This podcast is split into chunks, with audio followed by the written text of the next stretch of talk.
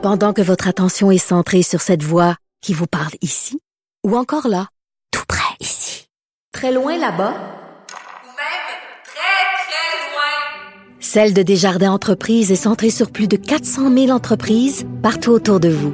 Depuis plus de 120 ans, nos équipes dédiées accompagnent les entrepreneurs d'ici à chaque étape pour qu'ils puissent rester centrés sur ce qui compte, la croissance de leur entreprise.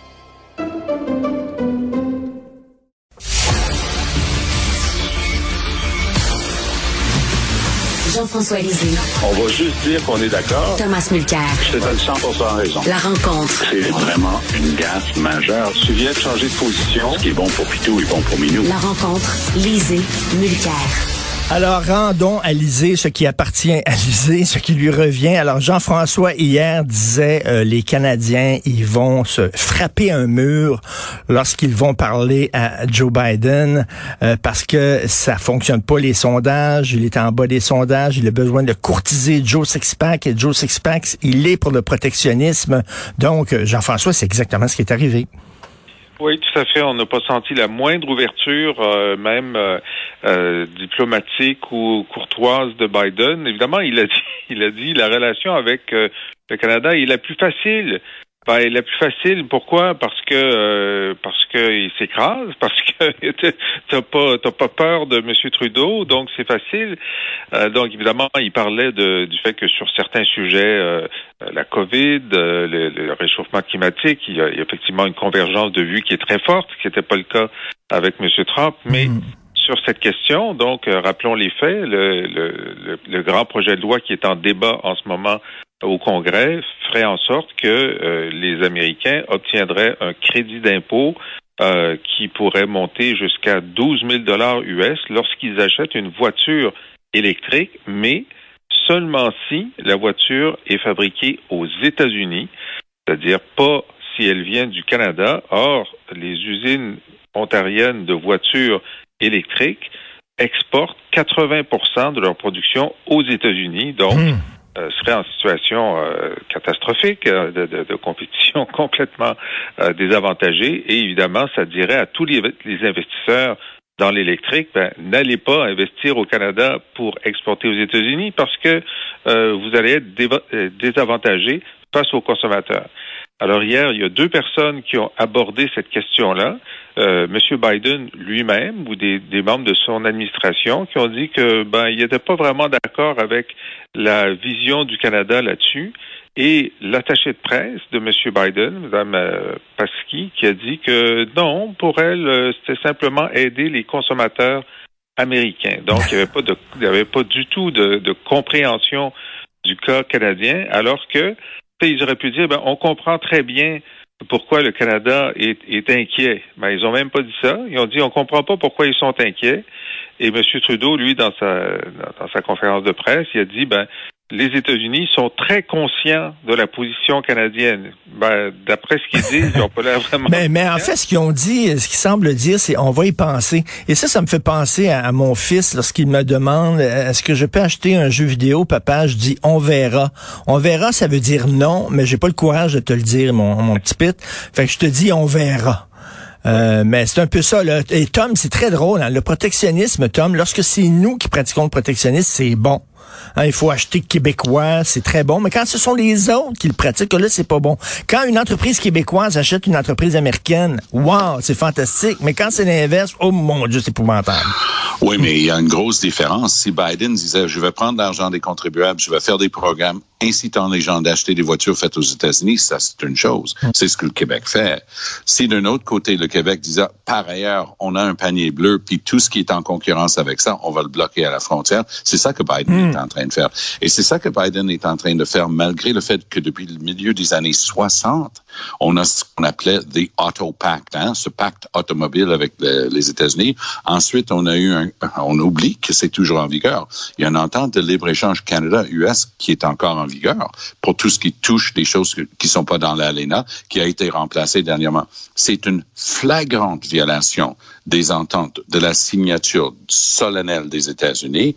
Comme Jean-François a dit hier, ils vont nous dire, allez vous battre en cours, allez vous battre en arbitrage, allez vous battre devant des, des, gens qui vont décider ça dans 5, 6, 7, 8 ans? Entre-temps, Biden ne sera plus là, de quelque manière que ce soit, et les Américains vont avoir gagné leur point. C'est la mauvaise foi incarnée du côté américain lorsqu'il s'agit de signer une entente de libre-échange.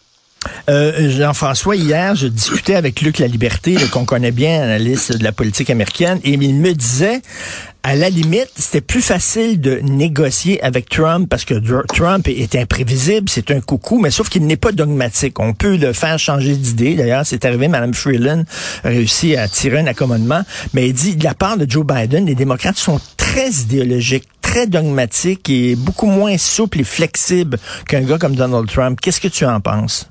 Ben, moi, je je suis pas d'accord avec ça parce que, par exemple, euh, Bill Clinton euh, avait euh, négocié l'accord de libre-échange, y compris avec le Mexique, et puis Obama était favorable à un accord de libre-échange avec le Pacifique, dont le Canada. Donc, ça dépend ça dépend de la conjoncture. Et là, on a une conjoncture très particulière aux États-Unis où euh, Biden a besoin des votes, euh, des votes des, des, cols bleus blancs en particulier, qui, qui, qui maintenant depuis quelques euh, quelques présidents votent plutôt républicains que démocrates.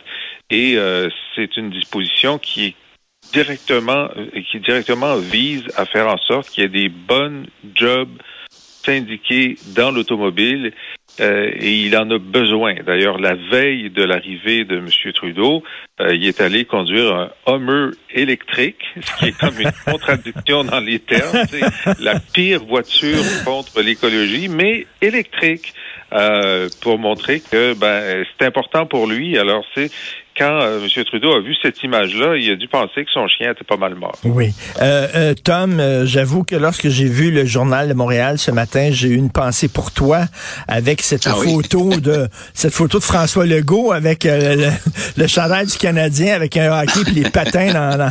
j'ai dit ça, ça va faire sourire Tom, ça. Ah, écoute, moi je lui enlève rien côté politique. C'est une opération politique hier. Dans les chaumières, qu'est-ce que les gens se racontent depuis des semaines? Hey, ça va mal pour le Canadien. Bon, il faudrait faire quelque chose. Ben, qui peut faire quelque chose? Le premier ministre va faire une conférence de presse. il, a, il a nommé du monde quand même très sérieux hein, euh, sur ce comité-là. Ils vont réfléchir parce que si tu es dans un quartier où le sport le plus populaire, c'est le soccer, parce que tout ce que ça prend, c'est une paire de, de mhm. baskets, et que les parents regardent 1000 dollars pour l'inscription pour l'enfant, juste dans une ligue double lettre, là, un équipement qui est à renouveler quasiment chaque année. On parle de milliers de dollars sans parler du temps, parce que les parents, on s'attend à ce qu'ils soient dans les estrades. Les pratiques, moi j'ai coaché le hockey de, euh, je, tu sais, de, ces groupes d'âge-là pendant 5-6 ans. Les, pratiques le samedi matin à 5 heures, c'est pas tout le monde qui veut y être. Hmm. Et, euh, mais c'est ça la réalité.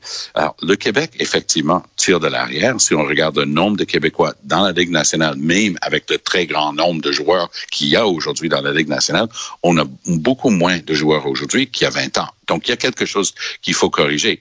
Mais je commencerai aussi avec la culture dans la Ligue de hockey junior majeur du Québec. Euh, il y a quelque chose qui tourne pas rond dans l'attitude des coachs, la manière de s'y prendre. On se croirait encore aux années 60. Et si on regarde du hmm. côté Finlande, Suède, des pays comme ça, eux, ils ont des vrais programmes nationaux pour le hockey et c'est ça qui nous manque au Québec. Jean-François, que le premier ministre se pointe avec un chandail du Canadien la journée où le Canadien perd 6-0. il, leur porte malheur, je pense.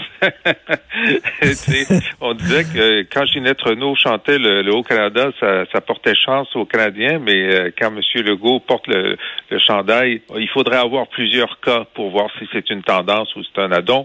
Mais euh, je suis d'accord avec Tom. Je veux dire, évidemment, la nation vibre au hockey, alors euh, que le premier ministre dise bon, on va investir dans le hockey, il fait ça au Centre Bell, il se permet une petite remarque en disant mais ça prendrait plus de Québécois aussi sur la glace dans l'équipe du Canadien. Je crois que cette année ils ont fait un effort particulier.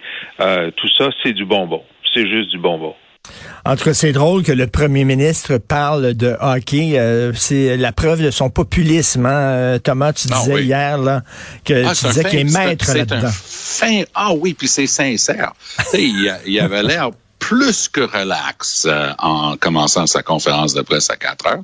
J'ai l'impression que le lunch s'était tiré. Il avait l'air en forme et il souriait beaucoup, puis les cheveux à droite et à gauche, peut-être qu'avec le chandail justement. Mais Legault est un fin renard politique et il a le pouls des régions. Il, il tourne souvent les régions. Il jette Montréal vers le vindicte populaire des régions. C'était émouvant de le voir aller euh, voir euh, le site du meurtre crapuleux de ce jeune homme.